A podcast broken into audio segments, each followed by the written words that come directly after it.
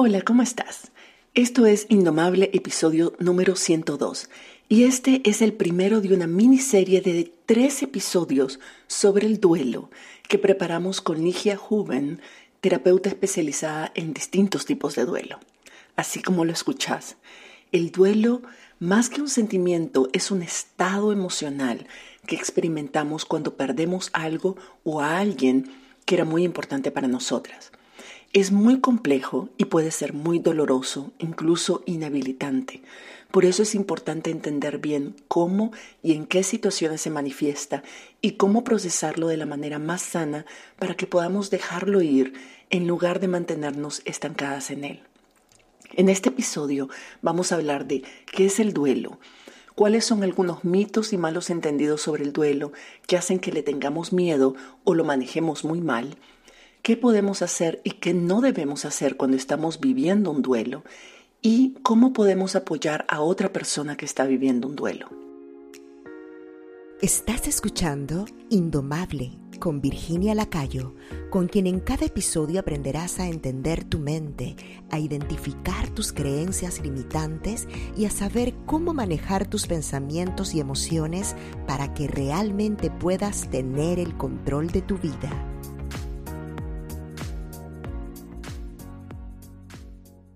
Bueno, Ligia, muchísimas gracias por estar con nosotras. Este es un tema súper, súper importante. Ya empezamos nosotras a conversar en otra ocasión sobre esto y se me iluminaron un montón de, ideas, de, experiencias también y, por supuesto me, me, nacieron un montón de preguntas sobre esto. Entonces te agradezco mucho de que me permitas y de que nos aportes a hacer esta miniserie sobre el duelo porque creo que hay muchos temas que abordar y, no todas estamos muy informadas de lo que realmente es. Todas de alguna manera hemos vivido algún tipo de duelo, pero no es lo mismo vivirlo que entenderlo y saber procesarlo. Y además distinguir los tipos de duelos que hay, porque algunas vivimos más de un duelo a la vez y no poder distinguirlos, no saber cómo distinguirlos y cómo trabajar cada uno hace que se vuelva algo muy abrumador. Entonces estoy súper, súper agradecida de tenerte en este podcast, súper emocionada. Vos sos una persona, sos una experta en esta materia, has trabajado por muchísimos años. Te voy a dejar presentarte y contar un poco tu historia, pero solo quiero decirte que estoy muy honrada de que estés acompañándonos en este podcast y que podamos compartir con tanta gente que necesita esta información y no es tan fácil de encontrar, poder compartir todos tus conocimientos. Entonces, muchísimas gracias.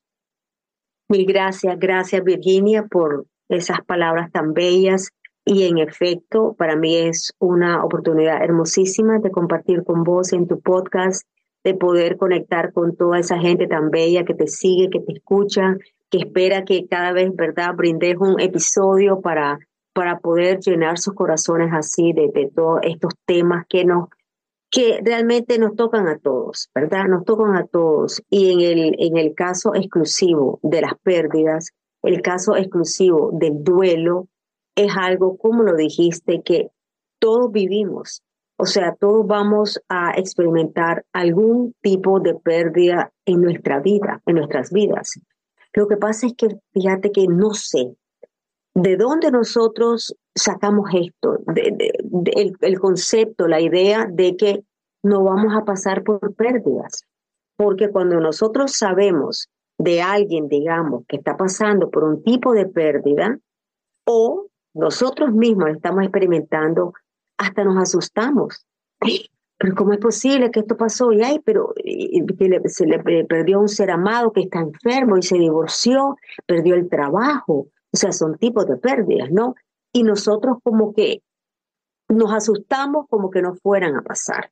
No sé de dónde hemos nosotros concebido que toda, toda la vida vamos a estar felices, que toda la vida vamos a estar simplemente por esta trayectoria sin enfrentar un dolor, una pérdida. Así de que gracias por la oportunidad de hablar de estos temas de que no quisiéramos escuchar, sin embargo, están presentes. Así es, y es mejor, o sea, yo siempre he pensado, es mejor prepararnos, asumir, y, lo digo en mi podcast todo el tiempo, de que la vida es 50 y 50. Siempre va a haber momentos difíciles, retadores, duros, incómodos, vamos a sentir emociones incómodas, 50 parte del, una 50 por 50% del tiempo y 50% va a ser lindo, va a ser eh, estimulante, va a ser bonito, feliz, van a ser emociones lindas, pero poder reconocer y aceptar que la vida es 50 y 50 y que siempre va a ser así y aprender a observar, incluso en los momentos donde no estamos, que estamos viviendo una experiencia dura, poder tener la capacidad de decir cuál es el otro 50% que también está presente en este momento y no estoy viendo porque estoy muy enfocado en lo que en, los, las emociones incómodas que estoy sintiendo. Y luego cuando estamos bien, también no dejar de observar, de decir esto también va a pasar, este momento de felicidad también va a pasar y va a venir otro que va a ser a lo mejor menos menos bonito, menos agradable, pero que también va a pasar y la vida es un continuo cambio, se está constantemente, eh, yo le llamo el, péndulo emocional, o sea, estamos constantemente moviéndonos de un lugar al otro y yo creo que parte de eh, la intención que tenemos, vos y yo, con el trabajo que hacemos, es ayudarles a las personas a aceptar de que la vida es un péndulo y a poder manejar ambas, ambos extremos, ambos tipos de emociones, de forma de que no nos aferremos a ninguna, sino que dejemos que el péndulo siga su curso y siga moviéndose y podamos ser resilientes en ambos, ambos lugares y decir, bueno, vamos a regresar y está bien, puedo sobrevivir estas emociones, puedo procesarlas, puedo vivirlas y vendrán otras. Y en todo momento de nuestra vida siempre están los dos 50% presentes. Eso es lo que hace la vida 100% pero poder reconocerlo, poder aceptarlo y desarrollar las habilidades, las herramientas, los conocimientos que necesitamos para poder experimentar ambos extremos de la manera más saludable posible. Es, es importante, es parte del trabajo que hacemos. Por supuesto, y qué lindo que como lo expresaste, porque en efecto es como un péndulo, digamos como un péndulo en el tema de la vida, ¿verdad? De los momentos lindos a los momentos tristes o dolorosos, y luego de nuevo, en el mismo proceso de duelo en sí, no solo. Una, una técnica, ¿verdad? Un concepto que es precisamente así, el proceso dual, porque vas de cuando la persona está en el proceso de duelo, ¿verdad? Entonces puede estar en un momento que está orientado a la pérdida. Entonces está orientado a la pérdida y está en ese dolor, en ese espacio fuerte, ¿verdad? En ese espacio que estamos conectando con todas esas emociones que nos perturban, que las sentimos tan profundas. Y luego el péndulo se va del otro lado cuando está la restauración. Está la restauración de la pérdida, porque entonces es orientado a la pérdida y la otra restauración debido, claro, al cambio que ha habido con esa pérdida, porque siempre hay un cambio cuando nosotros pasamos por una pérdida, sobre todo, digamos, la pérdida de un ser amado, ¿verdad? Que es tan cerca de nuestro corazón. Yo escucho tantas veces, ¿verdad? Que me dicen, Ligia, pero es que yo quiero ser igual que era antes. Yo quiero ser la misma que era antes, o yo quiero ser el mismo que era antes. Y lo que pasa es de que cuando cuando experimentamos una pérdida, es imposible. Siempre hay un cambio, porque existen dos palabras que yo menciono no solo en un video cortito que tengo en mi canal de YouTube, donde yo pongo, ¿verdad?, eh, mensajes cortitos, diferentes temas, muchos alegóricos a lo que es el duelo, la pérdida, pero también de crecimiento personal, pues y eso, ¿no? Entonces, sin embargo, en este, en el que me hago referencia, es la pérdida, dos palabras que tienen que ver con pérdida, cambio y apego, cambio y apego, porque mientras más apegados somos nosotros a una persona, obviamente mayor es el duelo. Y cuando nosotros pasamos por esa pérdida, como decimos, ¿verdad? Se da un cambio. Ahora, al decir que se da un cambio, no estamos, no estoy implicando, ¿no? De que este cambio va a ser necesariamente, entre comillas, negativo, que te vas a amargar, que te vas a quedar entonces en un espacio oscuro, que ya te quedaste ahí estancada. No, el cambio depende de nosotros, porque nosotros constantemente estamos decidiendo, inclusive cómo vamos a vivir nuestro duelo, entonces ese cambio puede ser más bien convertirte en una mejor persona, en una persona tan bella, dando tanto amor, honrando a tu ser amado. Entonces, ese cambio depende cómo nosotros vamos a manejar la pérdida. Sí, fantástico, porque en efecto es, es, lo que yo digo también sobre la toma de decisiones, es decir, no hay ninguna decisión incorrecta o mala. Es, eh, una decisión se vuelve mala, mala decisión o incorrecta, cuando más adelante en el futuro ves los resultados de tu decisión y decidís en ese momento de que fue una mala decisión. Pero es tu decisión y tu juicio sobre esa decisión y sobre los resultados lo que la definen como mala o buena. Porque si no, en general, no hay una decisión mala. Y en este cambio, en este sentido, los cambios no son malos ni buenos hasta que decidimos, nosotras, le ponemos un juicio a ese cambio, a esa nueva circunstancia y decidimos de que es mala.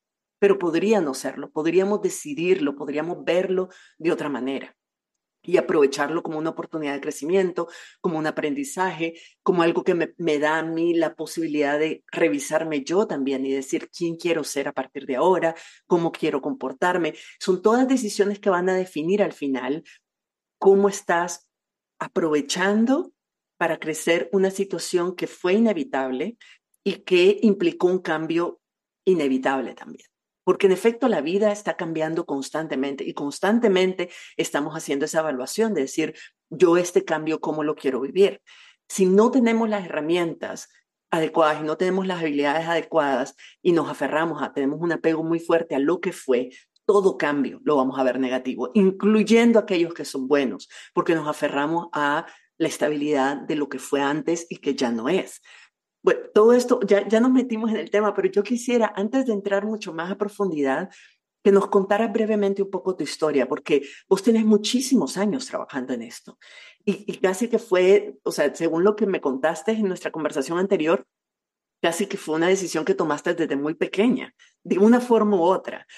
Y has venido acumulando un montón de experiencia trabajando con cientos o miles tal vez de personas que han vivido distintos tipos de pérdidas entonces, tu nivel de conocimiento y de experiencia, no solo a través de tus clientes, pero también vos misma, tu propia experiencia, te, posicionan como una persona realmente mm, experta y muy, muy apropiada y muy familiarizada con todas estas, con este, la complejidad de emociones que implican las pérdidas. Entonces, contanos un poquito tu historia, cómo llegaste hasta aquí.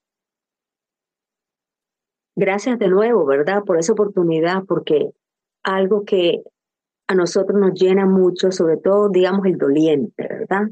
Y estamos entrando en ese espacio en este momento. Al doliente le gusta contar su historia y vuelve a contar su historia y vuelve a contar su historia, porque es que el contar nuestra historia nos va sanando, porque todos tenemos una historia, Virginia, vos tenés la tuya, yo tengo la mía, entonces, en esta oportunidad de hablar sobre mi historia, bueno, no lo dijimos, soy nicaragüense, somos compatriotas, algo que me, me encanta, me llena el alma, y perdí a mi papá a los 12 años viviendo en Nicaragua. Entonces fue una muerte súbita. Yo soy la tercera de tres hermanas y era la menor, pues no, y era muy pegada a él, muy pegada a él. Mi papá amorosísimo, cariñosísimo. Entonces, ¿qué sucede? De que cuando él muere, hay un dolor, te imaginarás, hablando del apego, ¿no? Hay un dolor tan grande y fue súbito también, y una niña, pues no. Entonces fue una experiencia muy dolorosa, la, que, la cual yo viví en ese tiempo y impactó mucho mi vida, porque de pronto, ¿verdad? Es esta niña que pierde a su padre. Ahora, tuve una bendición inmensa y fue de que tuve una madre tan espectacular, tan espectacular, y Diosito me la regaló hasta los 100 años. En ese tiempo, ella, ella fue tan increíble como ella logró mantener viva la memoria de mi padre en la familia, el recuerdo. Entonces, la, la pérdida de mi papá, claro, él muere, sin embargo, él siguió viviendo hasta el día de hoy, Virginia, 50 años, 51 años, hasta el día de hoy. Vive mi papá con sus enseñanzas, con su amor, con su filosofía entre nosotros. Entonces mi mamá hizo una labor bellísima porque se fue al amor. Porque claro, fue muy doloroso y todo, sin embargo, siempre fue el amor. Así de que, y el legado, mucho, mucho, mucho valor al legado, y de eso vamos a hablar un poquito después, pero entonces empezamos a ver cómo esto afecta, ¿no? Cómo esto ayuda. Y eso entonces para mí fue una ayuda espectacular. Nosotros también somos, mi mamá era muy católica, religiosa, y también nos acogimos mucho de la religión en ese, en ese momento, ¿no? Para pasar pues esa, esa, esa experiencia tan fuerte. Luego, pasando los años, entro a estudiar a la universidad, entonces empiezo a estudiar psicología y luego me doy cuenta de que hay una clase en el departamento de estudios religiosos llamado de la muerte, la muerte y el morir. Me atrae Virginia esa clase que yo digo, ay, yo tengo que tomar esta clase. Yo era un imán, ¿verdad?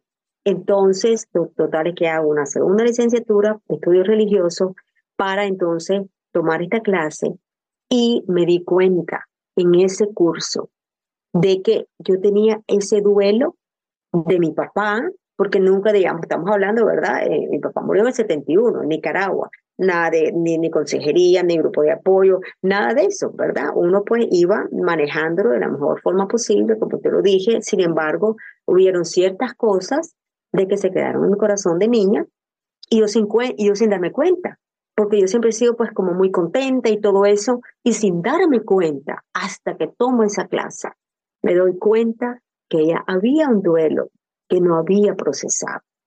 Entonces yo lloraba en todas las clases, o sea, se me salían lágrimas, no era histérica, no, sino se me salían las lágrimas. Le hablé con mi profesor y lo conté, mire que lo, ese fue mi mentor después y yo lo quiero muchísimo, doctor Steven Stapp. Yo le dije, mire, yo perdí a mi papá, tal y tal y tal. Entonces yo compartí con él y fue algo impresionante porque en medio de ese sentimiento que me, que me inspiraba esa clase, fue algo tan bello porque me, me abrió los ojos. Yo dije, esto es lo que yo quiero hacer. Esta es mi misión en la vida. Yo quiero ayudar al doliente porque yo pasé este gran dolor y me doy cuenta la importancia que ni nos damos cuenta muchas veces de que está ese dolorcito ahí pegado y no lo hemos procesado. Entonces ahí fue donde tomé la decisión de que esta iba a ser pues mi, mi misión en la vida, pues no, mi propósito, encontrar el significado en esto, encontrar el significado en la pérdida de mi padre, porque fue lo que me llevó a esto. Entonces continué con los estudios y definitivamente siento de que fue algo, ha sido algo puede sonar como realmente bello. Pues sí, fíjate que sí, ha sido algo muy bello, porque ese amor de mi papá se tornó en ese como esa inspiración, ¿vos sabes? En esa inspiración, entonces me dediqué a escribir, me dediqué a hacer los seminarios, escribí, digamos, mi primer libro sobre duelo, Transforma tu pérdida, una antología de fortaleza y esperanza, lo escribí dedicado a él, a su memoria. Y en él fue que introduje mi metodología, que son los 11 principios de transformación. Entonces, debido a esa muerte que me impactó tanto de niña, yo soy quien soy ahora, en ese aspecto. Así de que esa es realmente la historia del por qué yo entré en este mundo. Y porque, claro, mucha gente me dice, ay, pero ¿por qué escogiste eso tan triste? Pero es que no, es que, es que nos va a suceder vamos a perder a un ser amado, nosotros también vamos a morir. Entonces luego me, tomé los cursos para, para certificarme eh, como tanatóloga. Era tanatóloga, una persona, bueno, usando la palabra que dijiste, ¿verdad? Experta que ha estudiado la muerte y el morir. Entonces la gente me decía, ay, dije, pero qué depresión. Y también tomé unos programas de graduado sobre gerontología, que es el estudio de la vejez, la tercera edad. Otra pasión mía, amo los viejitos, me fascinan. Entonces, ¿qué pasa? Tal vez inspirada por mi propia mamá, ¿no? Porque estaba mayor, mi mami. Entonces, ¿qué pasa? De que me decían, escogiste la vejez y la muerte. Qué tristeza, que vas a vivir tristísimo en tu profesión. Al contrario, es que el haber entrado en este mundo de entender lo que es la tercera edad. De nuevo, una transición que si Dios nos da vida, nos va a tocar a todos. Y también la muerte.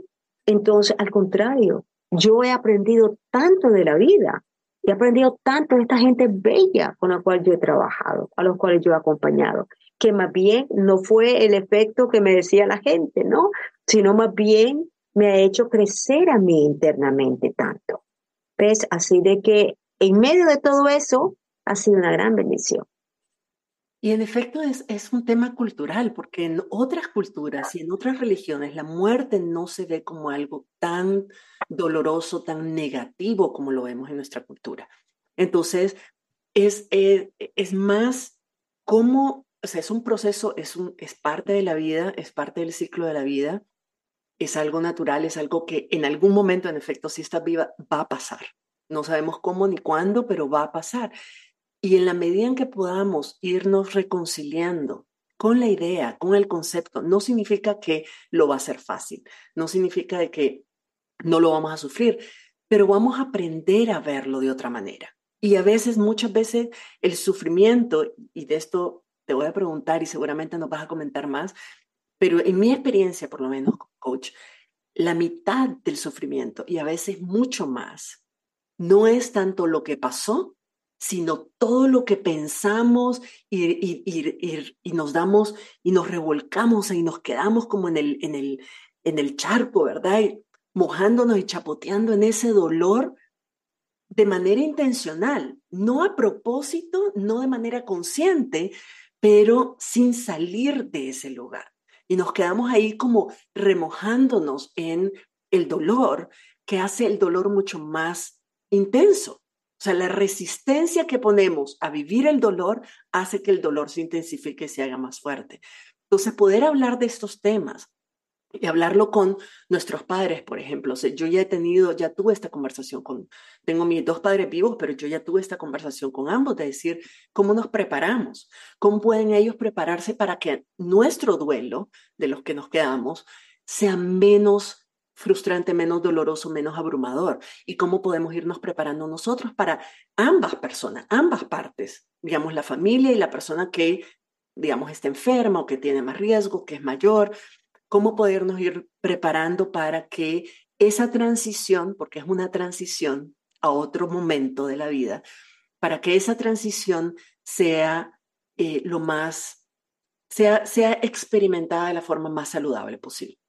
Tal vez no podemos hablar de, en términos positivos desde nuestra cultura. Hay otras culturas que sí lo ven como un paso a algo mejor y hasta la celebran. La celebran por la persona que, que no está, porque es una fiesta para esa persona.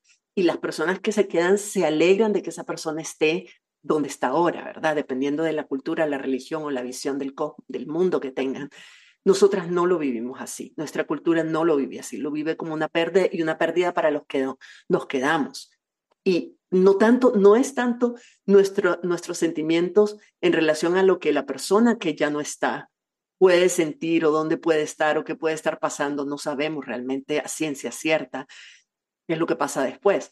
Pero sí estamos muy claras del dolor que nosotras vivimos y, y ese dolor y toda la forma en que lo procesamos o no lo procesamos hace que algo que es de por sí doloroso sea mucho más intenso, doloroso y largo de lo que podría ser si tuviéramos la, las condiciones, la oportunidad, la capacidad de hablar sobre esto, de informarnos, de desarrollar habilidades, de obtener herramientas con tiempo, o incluso en el momento que lo estamos viviendo, pero hacer algo al respecto.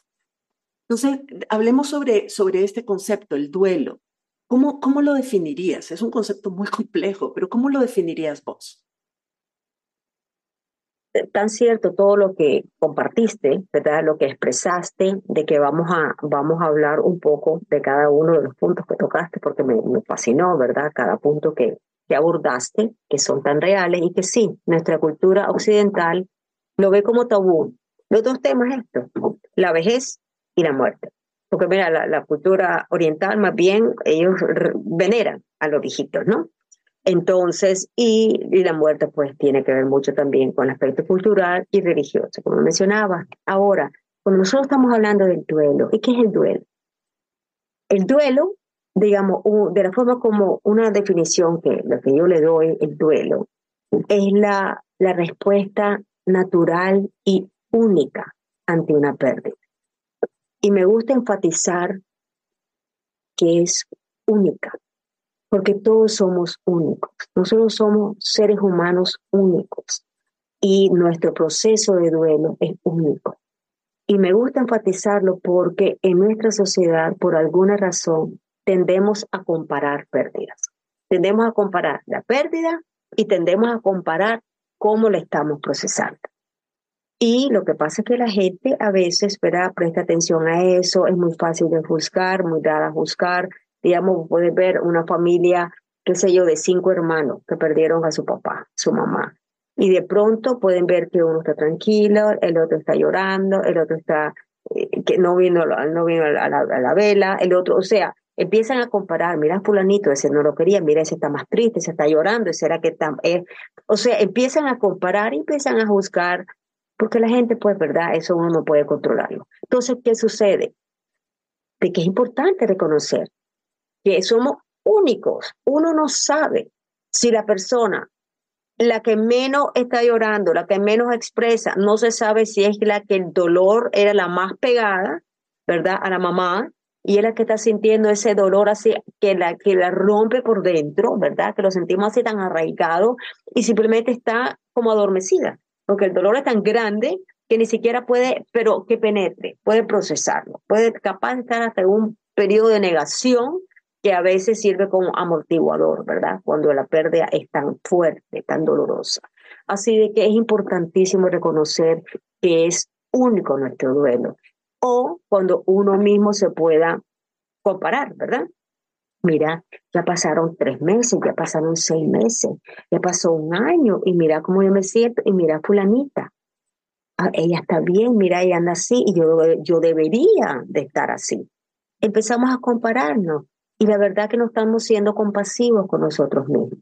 Porque mientras el duelo, que nosotros lo expresamos, y lo expresamos en todas las dimensiones, Virginia, no solo el emocional, lo expresamos físicamente, con dolores, con insomnio, con falta de apetito, comiendo mucho, durmiendo mucho, o sea, tantas formas, de nuevo, ¿verdad? Porque somos únicos. Está la parte emocional, ¿verdad? Todo, todo ese flujo de emociones que experimentamos, que podemos pasar de, de ya sea experimentar, porque el duelo es como una sombría, ¿verdad? Y debajo de la sombría podemos experimentar tristeza, enojo, culpa, miedo, paz, o sea, alivio. resentimiento con la ah, persona. Ah, claro, o sí, o sea, es que hay una gama de emociones, ¿verdad? Que podemos experimentarlo. Y es importante validar cada cual. No decir, ah, no, yo no me debería sentir así. Y reprimís la emoción. ¿Y qué pasa? La internalizamos o la somatizamos. Entonces se, representa de otra forma en nuestro cuerpo, ¿verdad? Entonces, por eso, importante, entonces está la parte social también. ¿Cómo estamos nosotros procesando el duelo socialmente? ¿Cómo lo procesamos o manifestamos a nivel espiritual?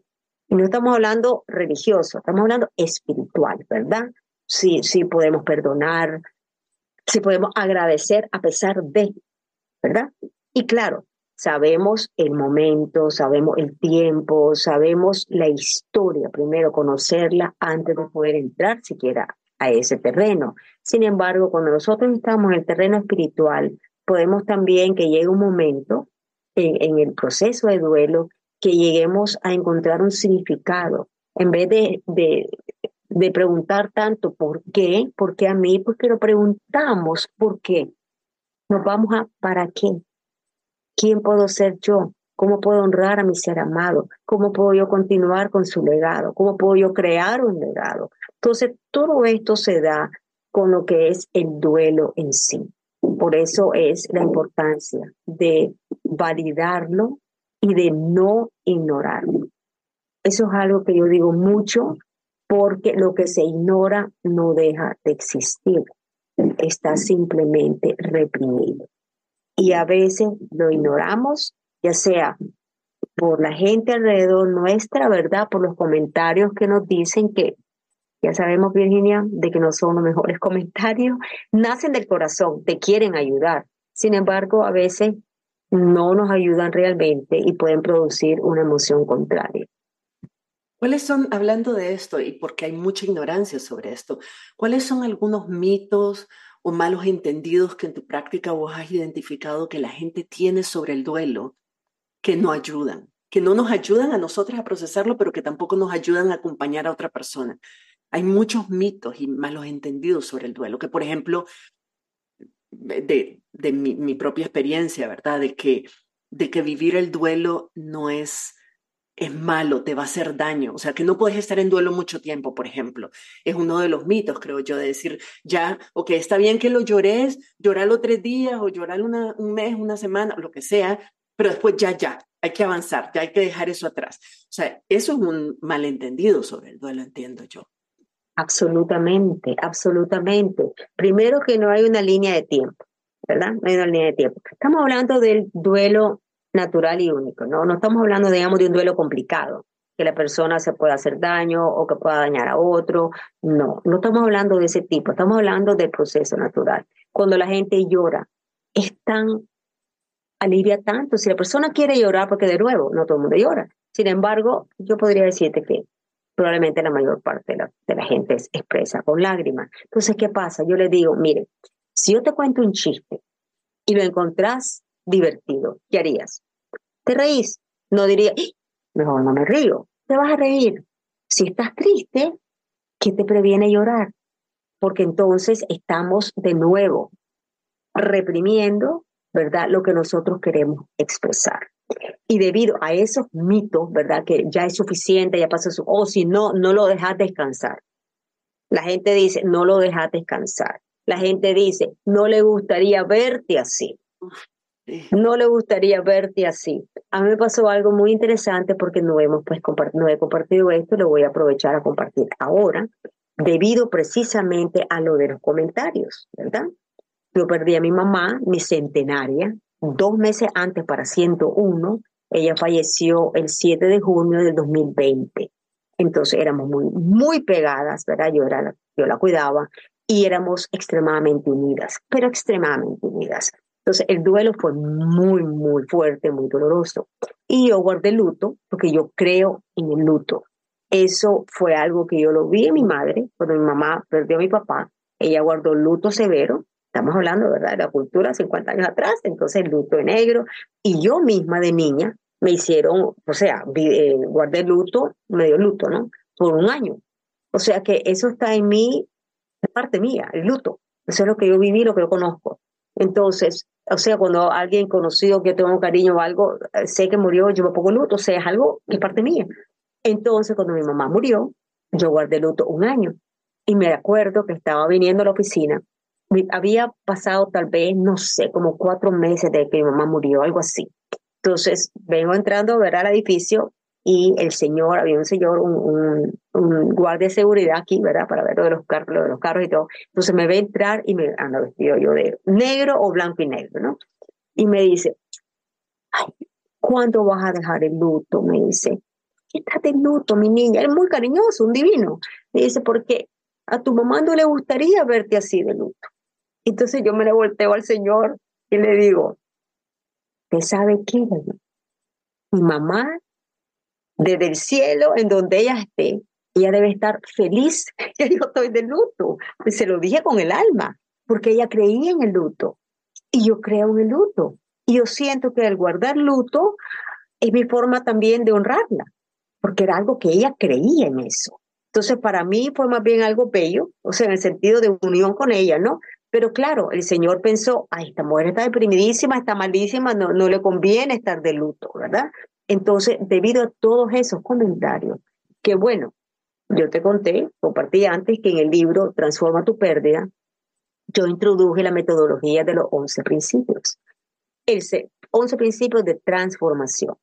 El segundo principio es vive el duelo, porque siempre ha sido parte de mi mensaje el decir la importancia de reconocer el duelo, el primer principio, acepta tu pérdida, acepta tu realidad. Esto pasó, no duele, horrible, sí, no duele, pasó.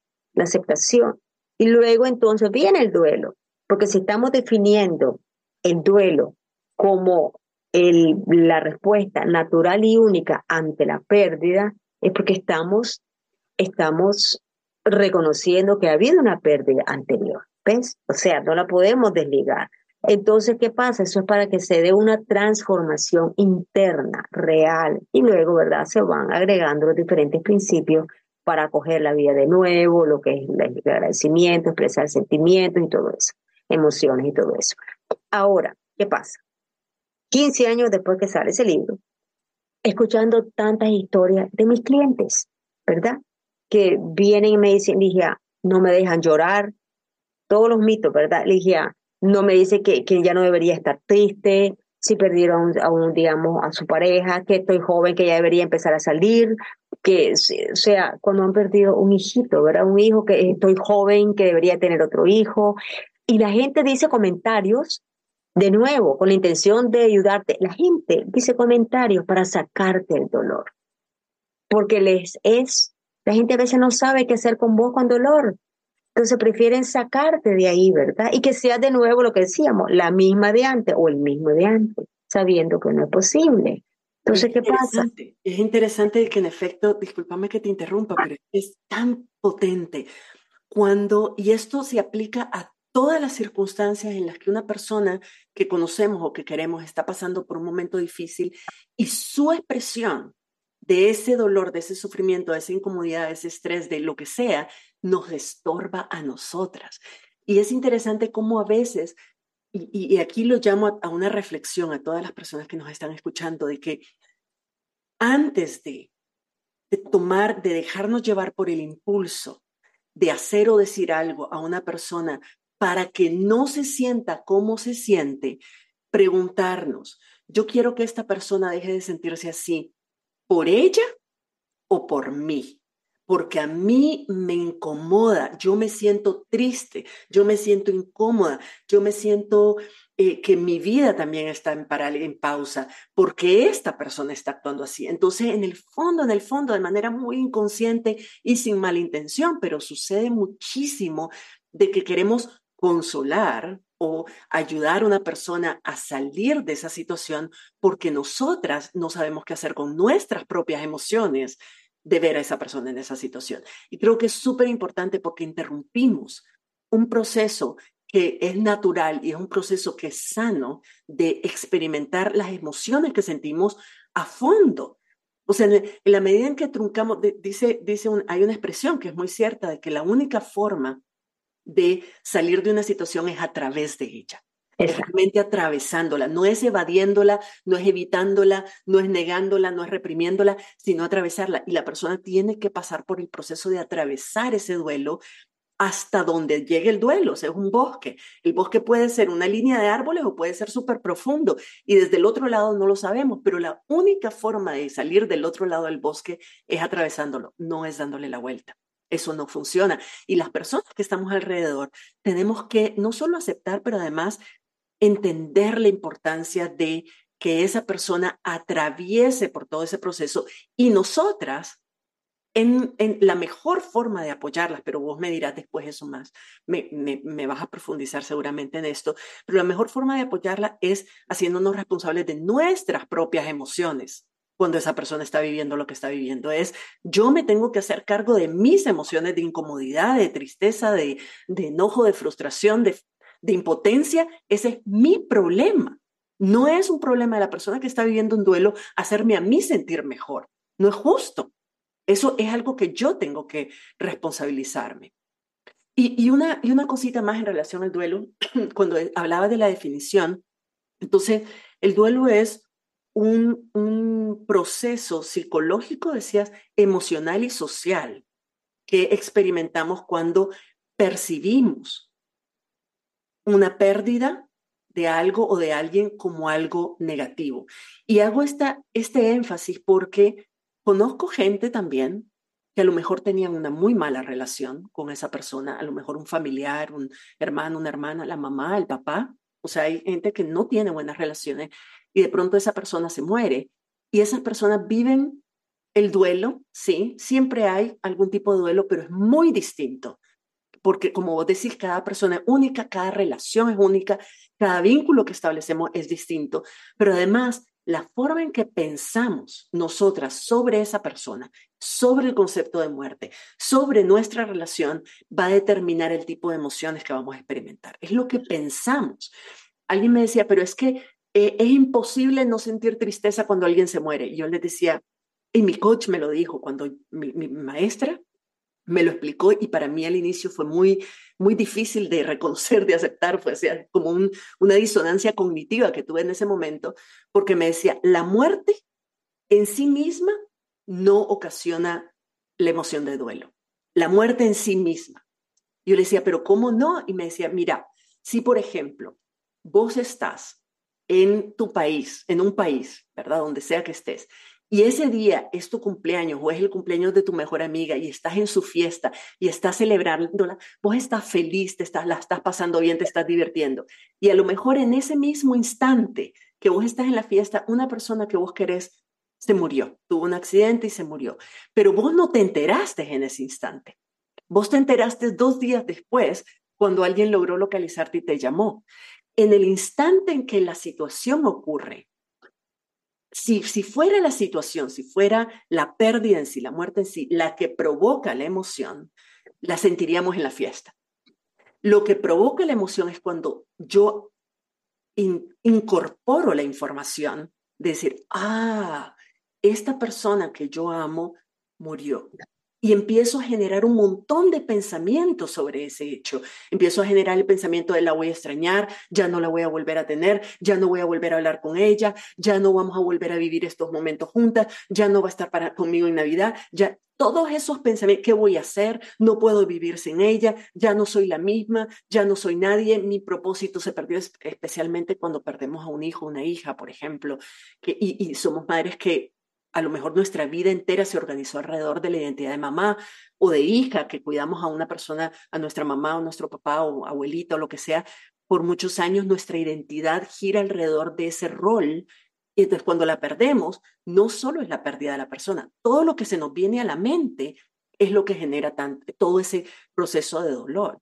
Y, creo que es importante eh, reforzar esto, porque vos lo dijiste, la razón por la cual cada quien vive de manera única y el duelo es una experiencia única para cada ser humano, es porque cada ser humano tiene una mente distinta, tiene experiencias distintas, conceptos distintos, valores distintos, relaciones distintas que el resto de personas. Y nuestro proceso de duelo está íntimamente vinculado con eso que pensamos, esas creencias, valores, experiencias, referencias, pensamientos que tenemos alrededor de la otra persona, de nuestra relación, de nosotras mismas en relación a esa persona y del concepto de, la pérdida o de muerte en, general. Entonces, súper, súper valioso todo esto que nos estás contando. Y decías, hablabas de, las distintas emociones que uno puede sentir bajo ese paraguas del duelo. ¿Hay algún orden en esto? O ¿hay, hay como fases o todas pueden ocurrir en cualquier orden y al mismo tiempo? En efecto, pueden ocurrir, bueno, como digo, ¿no? Eh, vos sabes que a veces cuando uno está pasando un, duelo, una situación difícil o algo, la gente te dice, tomate, tomate un día a la vez. Con el duelo es un momento a la vez. Un momento a la vez. Siempre lo dije, Virginia, un momento a la vez. Siempre se lo dije a mis clientes. Muere mi mamá y lo confirmo, ¿verdad? Y lo confirmo, porque definitivamente se puede experimentar varias emociones a lo largo del día. Varias emociones. No es que hoy estoy enojada, mañana voy a estar triste, pasado mañana voy a sentirme culpable. No, te puedes sentir culpable en un momento ahorita, después pasas y te sentís enojada, ¿verdad? Entonces después sentís, ay, que hubo un alivio. O sea, vos podés pasar por una gama de emociones a lo largo del día. Entonces, ¿qué pasa? Eso también a veces la gente, el doliente, se puede asustar, se puede eh, confundir, ¿verdad? Porque me dice, pero ya, si ya me estaba sintiendo mejor, pero entonces retrocedí en mi duelo. Y yo les digo, mira, y es un cliché que usamos mucho, pero es que es verdad, así es. El duelo es como una montaña rusa, con las subidas y bajadas, las subidas y bajadas. Cuando la gente, digamos, que está en la subida y de pronto tiene una bajada, hubo un detonador, entonces, ¿qué pasa? Dice, pero si estaba tan bien, retrocedí. Le digo, no, no es que retrocediste, es que estás de duelo. Es que esto es un proceso y así vas a estar. Y eso es importantísimo que el doliente, cuando hay una muerte en una familia, si la familia puede venir, a mí me, me gusta mucho porque yo así tengo la oportunidad de hablar con la familia y se dan cuenta de la mejor forma de apoyarla y de entender, porque también para la familia a veces puede ser eh, una situación que no saben qué hacer, no saben que si está la persona actuando de una forma que ayuda o no, entonces por eso es importante, porque volviendo al tema de que el doliente muchas veces es arrancado de su duelo, ¿verdad? Ya no esté de duelo, arrancado de ese proceso. Entonces, ¿qué pasa? Lo andan reprimido y simplemente a veces lo ponen aquí arriba en el armario y siguen, ¿verdad? Entonces, muchas veces por las situaciones de los comentarios. Lo, lo escuché 15 años después de haber sacado Transformato Pérdida. Muere mi mami y confirmé todos esos comentarios que la gente dice, ¿verdad? Y más, porque en mi caso me agregaron dos. Uno, pero si ya tenía 100 años, ya, tenía ya tenía 100 años. De nuevo, buena intención, pero deberías de estar alegre, deberías de estar feliz en vez de estar triste. Bueno, yo estaba muy feliz con Dios, agradecidísima con, con Dios de haberme dejado a mi mamá por tanto tiempo. Una belleza, fue una bendición bellísima. Por el otro lado, y la ausencia física y el vacío, porque lo que pasa es de que mientras más tiempo nosotros estamos con una persona, a veces como que no nos percatamos. Mientras más tiempo estás con alguien, obviamente que estás más pegada. Obviamente de que se, se convierte más en el centro de tu vida. Sobre todo, como lo mencionaste ahorita, si tu rol, ¿verdad? Era ser cuidadora, era ser parte de, entonces, ¿qué sucede? Ese vacío queda. ¿Y cómo lo llenas? Ese vacío. ¿Qué haces con ese duelo que sentís tan espantoso, que es tan fuerte? Entonces, inspirada por eso, por mi propia historia y por la historia de tantos de mis clientes, escribí el último libro, que es precisamente basado en solo mi segundo principio. ¿Recuerdas que te lo mencioné antes, que era Vive el duelo? El libro lo llamé Déjame vivir mi duelo. Déjame vivirlo. No me interrumpas, no me saques, no, no, no me querrás componer. No me, no me digas cómo debería de sentirme déjame vivir el duelo. Y entonces podemos sanar de adentro hacia afuera, porque lo creo, lo creo, lo viví, lo experimenté. Como te lo dije, fue muy duro de perdió a mi mamá, un dolor inmenso, y lo que me pasó fue, por eso es tan importante educar a la gente, que la gente conozca de todo esto, porque yo decía, ya viéndolo de una forma objetiva, ¿verdad? Antes que mi mamá muriera, yo sabía que iba a ser durísimo para mí. Entonces yo pensaba, cuando mi mamá muera, a lo mejor voy a retirarme del duelo, voy a dejar de trabajar en este campo, porque a lo mejor yo no voy a ser buena ayuda para mis clientes. O sabes, a lo mejor me voy a poner ahí a llorar yo en vez de con ellos sobre mi duelo. Entonces yo no voy a ser a lo mejor buena ayuda. Y yo pensaba que podía suceder. Mi mamá muere y el dolor era tan intenso. Y yo aplicando, ¿verdad? Yo creo muchísimo el poder del pensamiento, como vos lo has manifestado. Y esos pensamientos son los que van a definir nuestra emoción. Vos sabes, pensamiento, emoción, acción. Como nosotros pensamos, nos sentimos. Y de acuerdo a cómo nos sentimos, actuamos. Entonces, ¿qué pasa?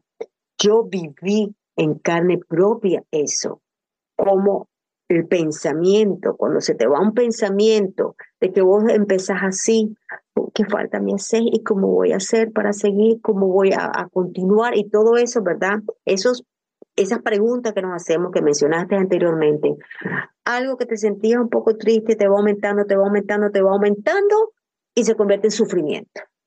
Entonces, ¿qué sucede?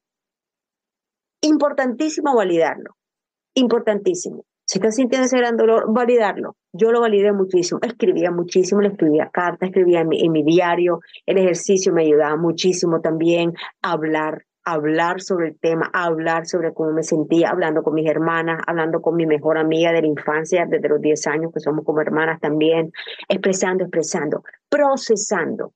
Y una vez que procesaba mi dolor profundo, me iba, me movía del espacio de sufrimiento al espacio del amor honrándola, cambiar el pensamiento. Y, yo creo para, para, para aportar una última cosa, que es también una recomendación que en general yo he hecho a todas las personas con las que he trabajado, eh, que están acompañando algún proceso de, doloroso, no solo la pérdida de un ser humano, de una persona, pero también otro tipo de procesos, es de es preguntar.